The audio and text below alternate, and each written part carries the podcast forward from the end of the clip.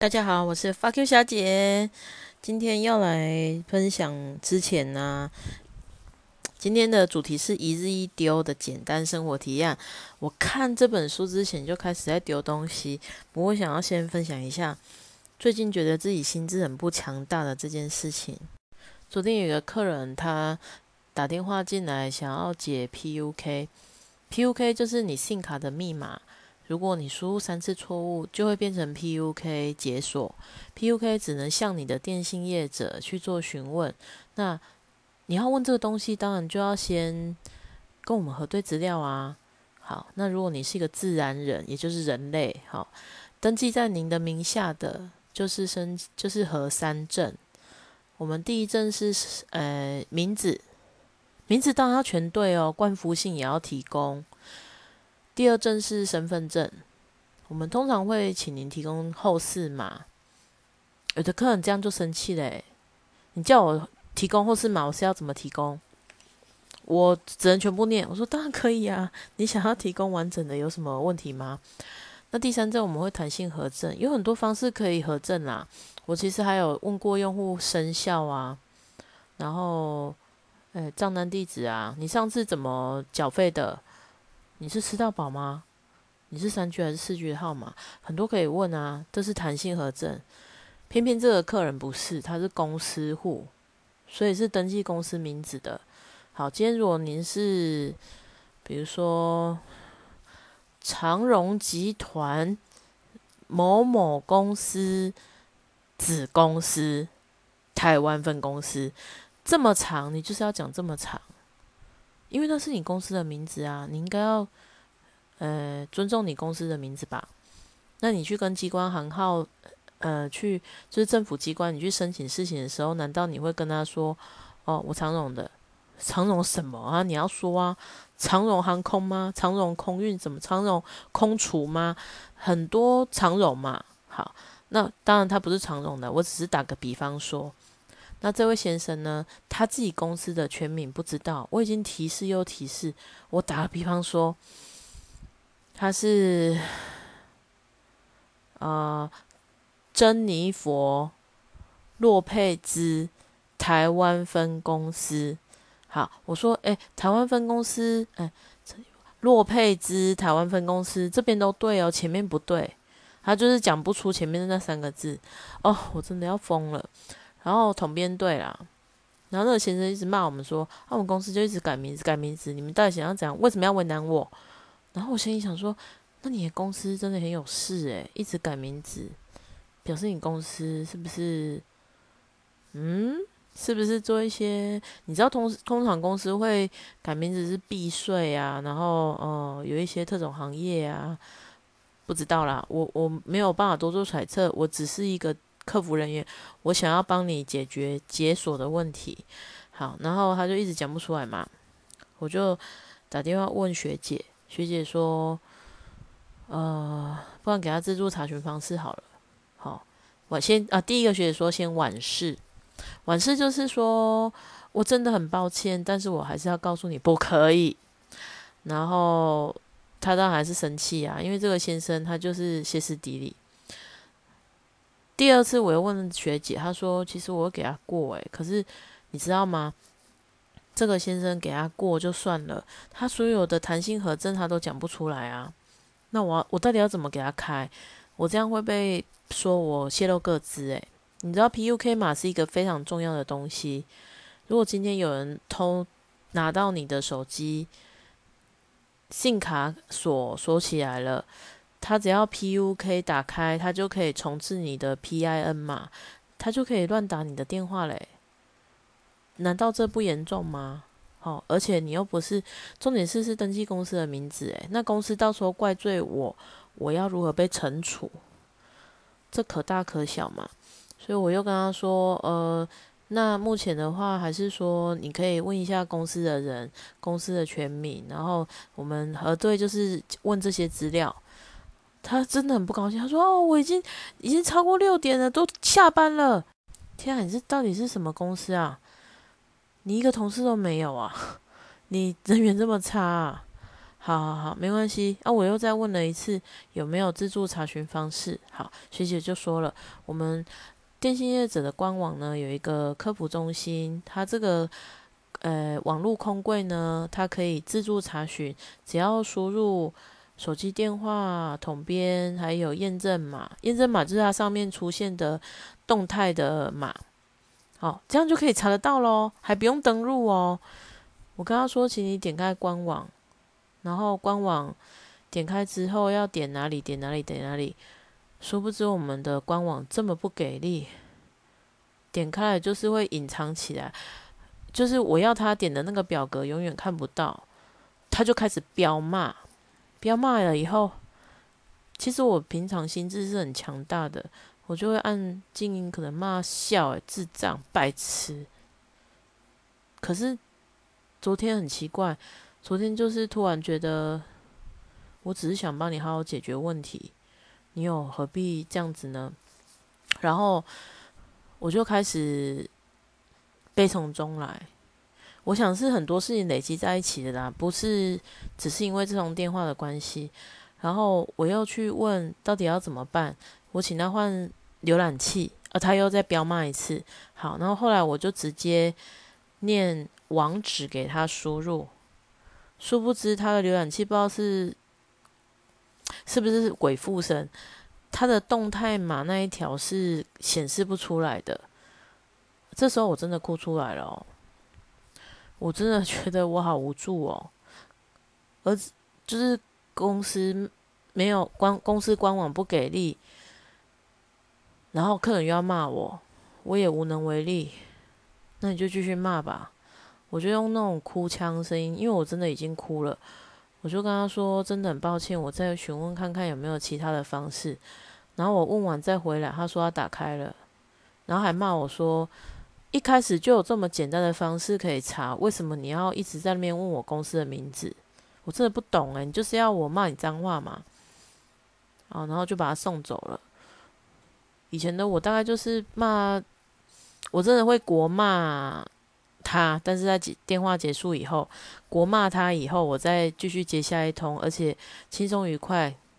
但是那昨天就是真的没办法，就是这样哭了。我在想，有些突然想要走上人生这一条路的人，是不是也是这样？一个坎想不过去，突然间就再见了。如果这个客人不是这么鸡巴，是不是我就不会？突然崩溃，而且我在哭完这一通之后，后面又有好几通，我就是觉得又在悬崖边一直要掉下去，一直要掉下去的感觉。客服真的不好做啊！如果你的小孩说“妈，我想要做一个客服人员”，你就打断他的腿，呼他两巴掌，说“没有别的好找了吗？非要做这种工作？”然后就把他送走。哎，去，我觉得去工厂做作业员都很好，做任何事情都很好。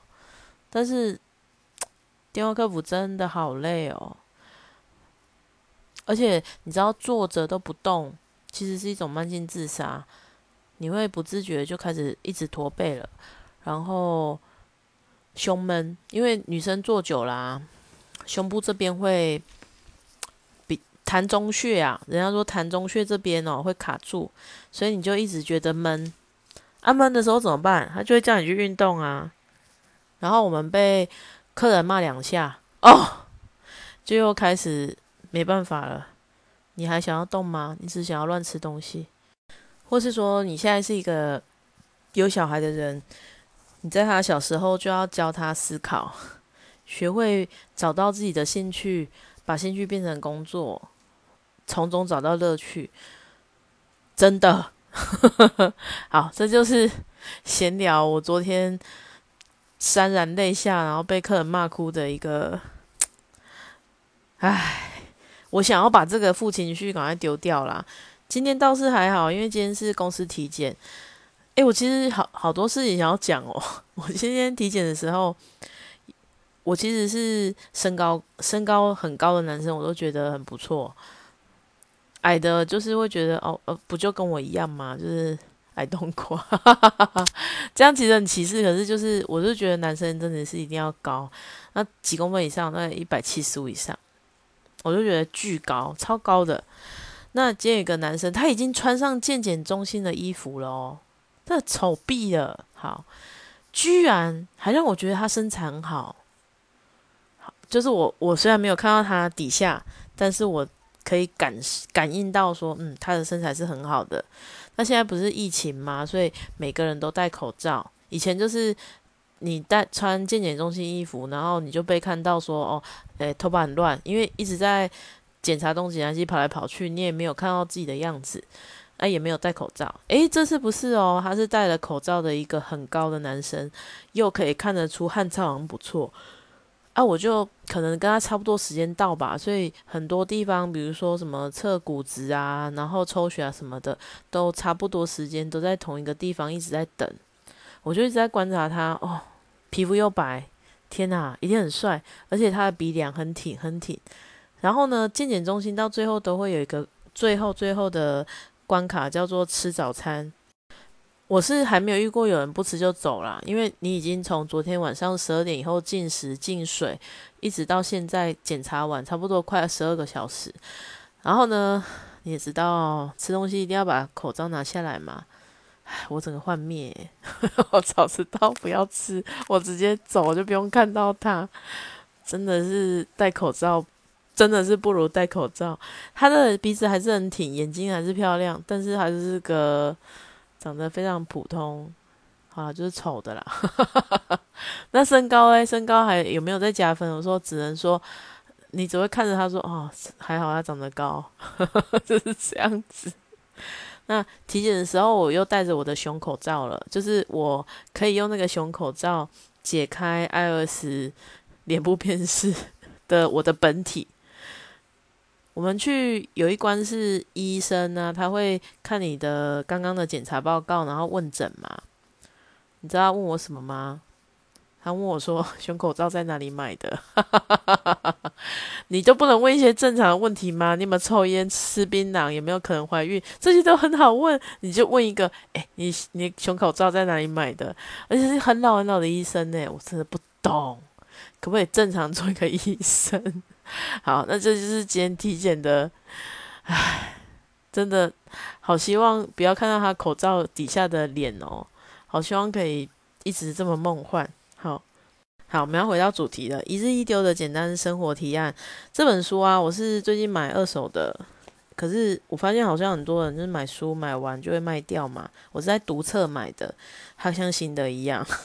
里面其实就是很多图片啊，然后讲他自己的事情啊，好，然后五口之家里面也可以东西这么少，哎，你要怎么样东西少？你要怎么样？哎，断舍离，然后在买东西之前、收纳之前，甚至买收纳用的东西之前，都要多想想。然后还有分享说他每天丢东西丢了多少，然后。早餐他也拍嘞，我其实觉得这本书，哎，看过一次就可以卖掉。但是你如果很喜欢那种像无印良品的拍照方式，或是你想要知道别人家简很，如果说一日一丢，然后丢到没东西的长的样子，你就想象就是日剧里面的房子啦，然后样品屋啦，这样就是了。那我是觉得说。买东西丢东西哦，以前我没有办法那么阿莎里，所以我其实东西非常多，尤其是杂物。我有两次曾经搬搬出去过，没有住在家里。那两次都是我哥哥帮忙搬，大概小轿车至少要两趟吧。我也不知道为什么我要带着那么多东西，因为那时候跟现在总之心境是不一样的。那时候就觉得这都是我的东西啊，都很宝贝，都是我的宝贝。可是现在就会觉得说。我好希望可以东西少到，呃，也不是一个行李箱那么夸张，至少一趟车是所有的家当，而不是一趟车、两趟车出去之后家里还有很多东西，然后从来没有去摸过的东西那么多。那我以前，哎，因为我真的很胖啊，前一阵子应该说一两年前开始流行脸书直播的时候，开始有那种大尺码的直播。有一个直播叫冰冰，那个冰冰啊，这很屌诶。他穿衣服真的很有一套。然后我后来，可是我后来研究是因为他露出来的地方啊都是瘦的，比如说手啊、脚的脚踝啊这些，然后脚其实是瘦的，他胖的是肚子。然后有一天他就突然变瘦了，就是比如说本来是一百一、一百二，诶，就变成九十公斤，然后再一直往下八十公斤。反正我从他很胖的时候就开始买，然后他会在直播。下午就开始直播，然后教你化妆，他就一边画一边跟你聊天。我觉得他把自己经营成一个品牌啦，啊，不过这个不重要，重点就是直播这个东西啊，是你当下看，他就穿给你看，然后你就要去抢数量，然后呢，你就没有时间思考，你到底想不想要这件衣服，你会不会爱他一辈子，然后他是不是你真的适合你的衣服？没有办法，你只能想着我要抢这个数量。所以我那时候在看冰冰直播的时候，我买了一堆，真的不，我不，我不没有在夸张，就是真的是一堆，每次来都是一大包一大包。但是我有些是根本不会去穿的衣服，我现在觉得那一段时间真的是丢高。然后买了一次两次，突然间，我觉得我为什么要拿钱去买？不会穿的衣服，然后再丢掉。有很多东西都是，诶，送给那个朋友家的女儿，那种也是跟我一样胖胖的，啊，他们愿意收嘛，他们就送给他。这样不是办法，我这样就是浪费钱。一直到有一阵子，诶，有有有去年吧，去年的大概，诶，年初，我突然一阵觉悟。我就把还没有穿的冰冰的衣服，包括哦，我想起来了，就是当时候有一件牛仔外套，牛仔外套这个东西很吊诡哈，它就是穿搭配用的，然后他穿他寄给我的尺寸我根本扣不上，可是也不是那种好看的扣不上，是不好看的扣不上，因为它尺寸就是给太小，然后我一直问说那有没有大的可以换，他又没有。然后当时他又说，不然退钱给我，叫我寄回去，我又舍不得，我真的是疯嘞。然后这件衣服我就越看越觉得，那我永远都穿不到，不是吗？因为那时候还没有开始间接性断食，所以还是很胖。我想说，那他还有另外一件风衣外套，我还包色哦，绿色、黑色全买，还有一些裤子啊、衣服啊。我就全部拍照，然后呢，冰冰直播他有一个赖群主可以卖掉东西，就卖他的东西。我就上去 po 完以后，我就说这一整包，哎，如果你要一个一个买，好，那就是照运运费给，然后不会折扣。但是如果你整包帮我拿走，我就算你五千含运。我就那时，而且我那时候想说。群组里面有八百个人，我只要一个人愿意跟我买就好了，我不用每个人都喜欢。真的有一个勇者，他站出来说我买，而且他是先汇款，我再寄。那那一包衣服啊，大概有十三到十三、十三到十四件，就是外套、衣服、裤子全部加起来这么多件，我就在想说，我到底在干嘛？我一直一直在出出入入，我的钱都这样飞了。然后我也没有得到喜悦，我只觉得改丢，就是啊，我又买了不适合的东西，所以我就停了一阵子，我都没有再看了直播。那后面又迷上另外一个直播，因为就是你也知道，我就送出去了，我还是没有衣服啊啊！应该说，我那时候不觉得衣服够，我的匮乏感还是很大。匮乏感这东西真的很可怕。即使你存款很多，你还是觉得害怕，对不够、不够、不够这件事情感到害怕，而不是真的不够。那个直播主呢，跟冰冰很像，可是他不是那种妖艳型的，所以他的衣服比较中规中矩，或是说他穿他，因为他比冰冰更胖，所以他穿起来的样子，你就可以想象得到是我穿的样子。你就可以慢慢去判断，然后因为他的课本没有冰冰那么多，然后他又会放在来去逛逛里面，你就可以慢慢考虑到底要不要买。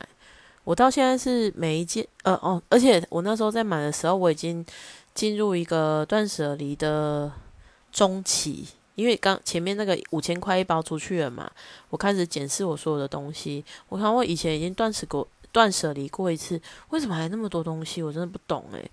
然后我就开始一件一件检视，好，然后丢了五千块以后，再丢了，就是送走一批以后。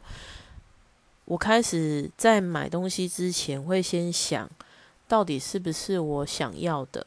然后那时候那个直播，它就有一个，呃，非常简单，就是白色黑色的上衣。然后他说是这个材质是弹性很好的，我就买了。然后我就买了两件白色，两件黑色，接标。我从来没有在直播上买过这么少的东西。不过来还是有点后悔，因为它版型不适合。但是又怎么样呢？因为它其实一件好像才两百块钱吧，我就每天穿，每天穿，像制服一样穿。我就不，我再也不用去想说我今天去上班要穿什么。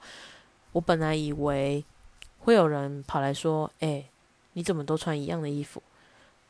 其实没有，没有人在在意你的啦，所以不需要这样子。然后呢，呃，在。整理杂物部分啊，我还在学习当中。但因为我我每年都会去公司做义卖，所以我杂物是不断的增加。因为卖不完，我就要处理它们。这也是为什么我今年不太想做的原因。不过，诶，去年的杂物算是都清掉了，因为我有到我有呃到另外一个跳蚤市场去把它们都卖掉。我实在是觉得，如果不办，很对不起育幼院小朋友。但是真的很。很造成我心灵很大的负担，今年要再看看。那有一个方式啊，可以让你好好的跟杂物说再见，就是跟他说对不起，跟他说谢谢，还有再见。我觉得很奇怪的是，这个这这个三个这么简单的方式讲完之后，你突然会发现说，真的可以跟他说再见呢。而且不会有愧疚感，因为你好好的跟他说拜拜了，所以我又开始丢一波。那我另外有参加一个环保社团，这个社团很有趣哦，里面的人都是极尽环保，我在里面觉得很安心。我觉得地球上还有这这一些人，我真是太安心了。就是不是所有的人都是吸管一天八支，然后诶。卫生筷什么，只是就是他们是很奇物而且环保的一群人。有些东西我就会拍照，就是堪用的，只是我我不喜欢的，或是我绝对不会再用的，拍照我就上去送掉。然后有些人他在买东西之前也会去征物，像我这次就去征征一个，呃，十一月我们会提前举办圣诞礼物交换，但是主题是学生。我哪里还有学生的衣服？就算有学生时期的我跟现在的我身材差那么多，我怎么可能会 穿得下啦？我觉得他们真的想太多。那他们那种瘦的要命、年轻跟现在都一模一样的人，不会了解我的感受。所以呢，我就上去争了一个小学生的帽子，女生的，诶，还跟着真的让我争到了。然后我是我，而且我不是要拿走，我就说活动结束以后我就还给你。很可爱的一顶帽子，有学生元素就可以了，所以我觉得很棒。然后我也在上面送了一些包包啊，然后还有呃文具这些，我觉得都里面，因为里面很多妈妈，很快就蒸掉了。而且我觉得他们有一个，我我心里觉得投射在别人身上，就是我不需要的东西，我不会想要再去争拿走。所以我觉得他们拿走都是真正需要的人，这件事让我觉得好安心哦。因为我的东西是有地方去的，而不是孤零零的在垃圾桶里，然后没有被我使用过，就这样结束了他的一生。所以我觉得蛮开心的。那另外就是丢掉这么多东西，如果后面又想要买呢，你就会开始想。真的哦，你会想说，我真的需要吗？会不会买了又被我丢掉？第二个就是这个材质对吗？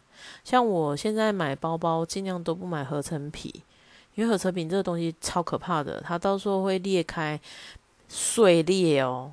Hooky 啦，Hooky。如果你不知道 Hooky 是什么，你就去想，有些诶，有些墙壁有壁癌啊，它会破起来，然后你一摸就变成粉，那个叫 Hooky。合成皮是会有 Hooky 这个效果的，很很可怕。你总不希望你买一个包包，然后后面 Hooky 吧？大概两三年就会产生了哦。没有没有，呃，像上次我在义卖上面买了一个狗头包，就是很可爱的狗头包。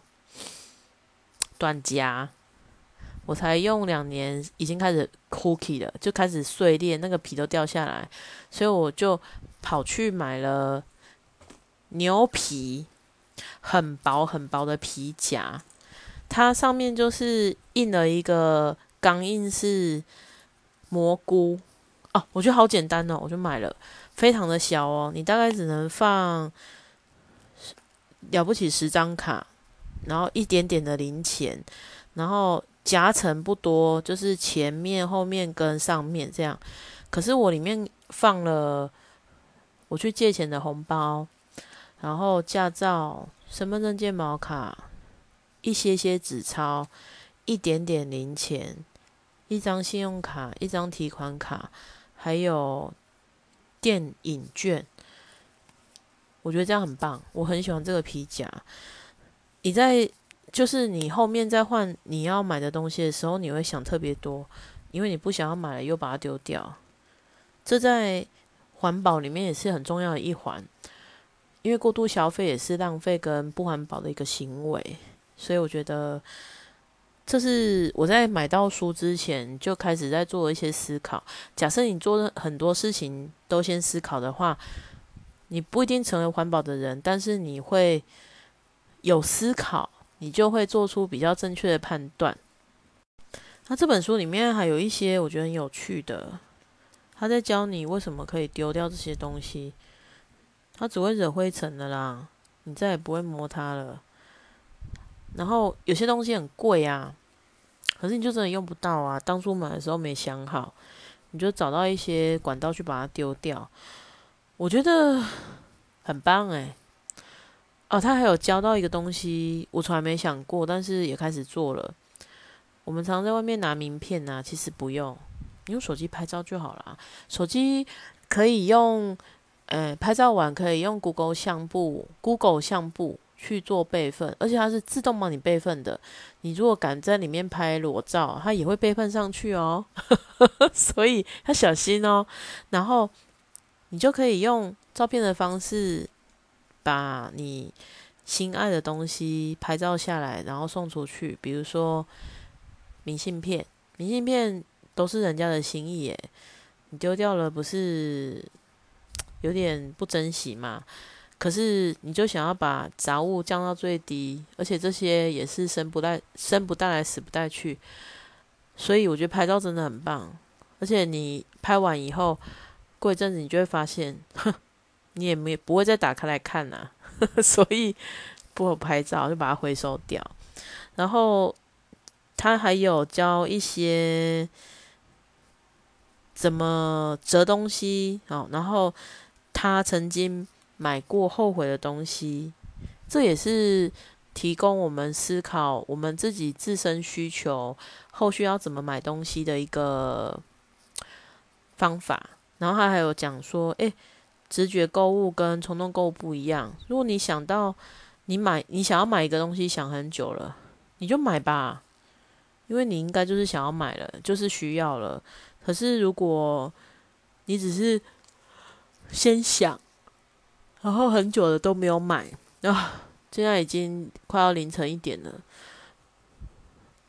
我体检太早起来，我居然在打哈欠。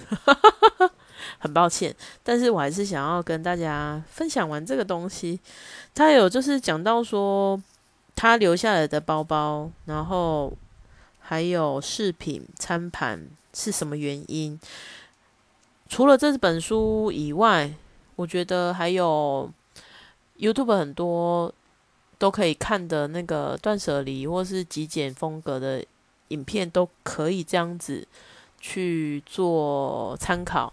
找出你最适合你最舒服的极简方式。另外，他有一件事情是我觉得这本书里面最有趣的。他说的不是丢东西这件事，而是丢掉不不必要的情绪思绪，感觉是我现在很需要的。我管那个公司的公司户的先生 PUK 能不能解开，管他是不是可以打电话给保姆，他再怎么彪骂我，也只有我可以让我自己不开心。我实在是没有必要为了他哭，但是这个当然是事后心智恢复没有那么脆弱的时候才能讲出的话。他就说：“呃，有句常语是一行三昧，意思是不要过度在意未来的日子事情，应该把注意力放在当下。其实吸引力法则也是差不多的东西。如果你负面情绪塞满你整个脑子的时候，当然过来的就是负面的东西。然后。”他说：“不喜欢现在的工作时，应该以正面的态度迎战。要是能喜欢这份工作，肯定很开心。